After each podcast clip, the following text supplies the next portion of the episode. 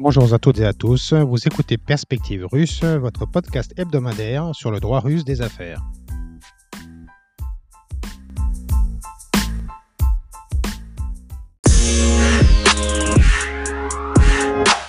La semaine dernière, nous avons analysé les restrictions au transfert de titres récemment introduites, ainsi que les autres opérations soumises à autorisation temporaire. Dans le cadre de ce nouvel épisode, nous vous proposons de passer en revue le traitement fiscal de la cession des titres de sociétés russes en fonction de la nature du vendeur, personne physique ou personne morale, résidente ou non résidente fiscale russe, afin de pouvoir identifier les scénarios fréquemment utilisés pour procéder à des réorganisations d'entreprise, des cessions de titres dans le cadre des sanctions russes.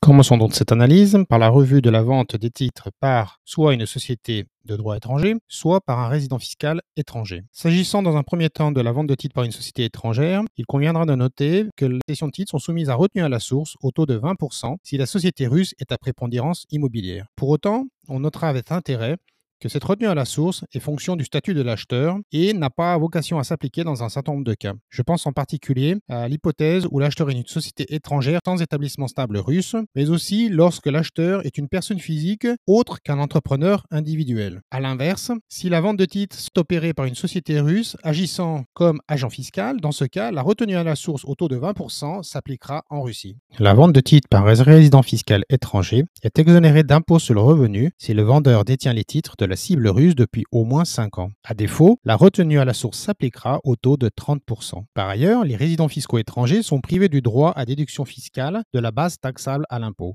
Les personnes physiques doivent en outre déclarer et payer elles-mêmes l'impôt sur le revenu au titre de l'opération. Enfin, on notera avec intérêt l'exonération possible de la plus-value de cession de titres par une personne physique sur la base de dispositifs conventionnels. Attachons-nous maintenant au traitement fiscal de la cession des titres de sociétés russes, soit par une société de droit russe, soit par un résident fiscal russe.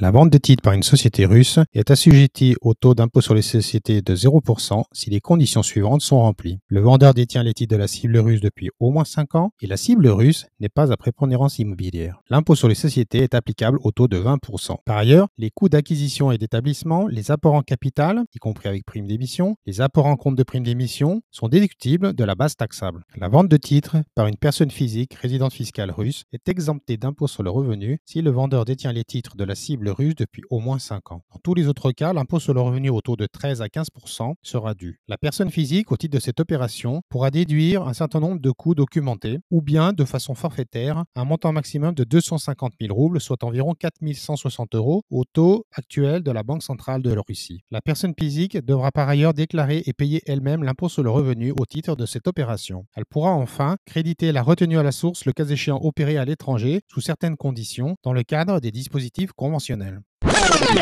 Compte tenu de cette analyse fiscale, mais aussi de notre précédente analyse portant sur les restrictions applicables aux cessions de titres, je vous propose donc de passer maintenant en revue d'un point de vue très pratique les différents scénarios les plus fréquemment utilisés en Russie pour opérer des cessions de titres. Il s'agit tout d'abord de la vente de titres à un tiers, société de droit russe en Russie ou dans un État dit ami. Il peut s'agir également de la vente de titres à une société du groupe présente en Russie ou dans un État ami. La vente de titres à une société du groupe en Russie présente l'avantage de permettre sous certaines conditions une forme d'intégration fiscale qui permet d'allouer profits et les pertes au sein du groupe en fonction de sa structuration juridique. Comme indiqué lors de notre précédent épisode, la vente par une société étrangère résidant d'un État inamical, soit d'une société tierce résidant d'un État amical, n'est pas exonéré pour autant de l'obligation d'obtenir l'accord de la Commission gouvernementale russe sur les investissements étrangers au titre de cette opération. Ceci étant dit, ce type de réorganisation présente deux avantages importants pour la société acquéreuse de l'État amical.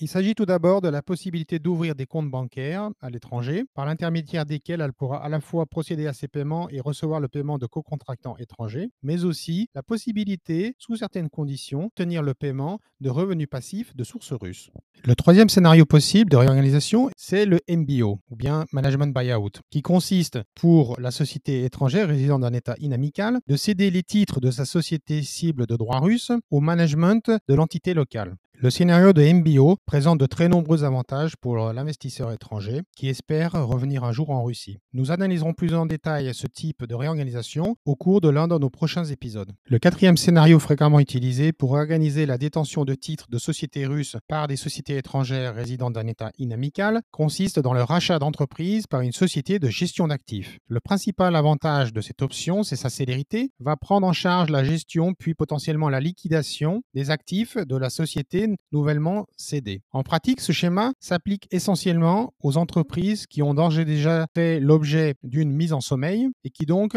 ne disposent que de peu ou plus d'actifs à leur bilan. La dernière et cinquième option, utilisée moins fréquemment pour réorganiser la détention des titres d'une société de droit russe, consiste en la relocalisation de l'actionnaire de la société en Russie ou dans un État amical. Le concept de relocalisation consiste, d'un point de vue juridique, à transférer les actifs et les passifs de l'entité euh, réorganisée dans une nouvelle juridiction sans pour autant entraîner sa liquidation ou la création d'une nouvelle société. Ce régime juridique n'existe pas dans toutes les juridictions et il conviendra donc de revoir au cas par cas, en fonction de la localisation de l'entité cédante résidente d'un État inamical, si elle peut ou non bénéficier de ce dispositif.